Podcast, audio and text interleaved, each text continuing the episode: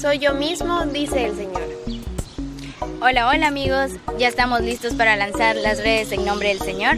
Bienvenidos a Un Minuto con Jesús. Mi nombre es Mariam. Y yo, Sofía. Hoy vemos otra vez a Jesús resucitado ante los apóstoles. Ellos están escondidos en una casa porque no tienen miedo.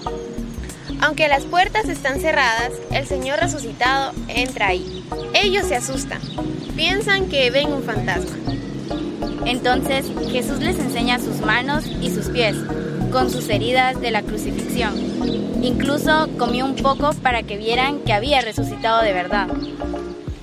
Las manos y los pies de Cristo están agujereados. Son sus manos, son sus pies. No puede ser otro. Eres tú, Jesús. Verdaderamente ha resucitado.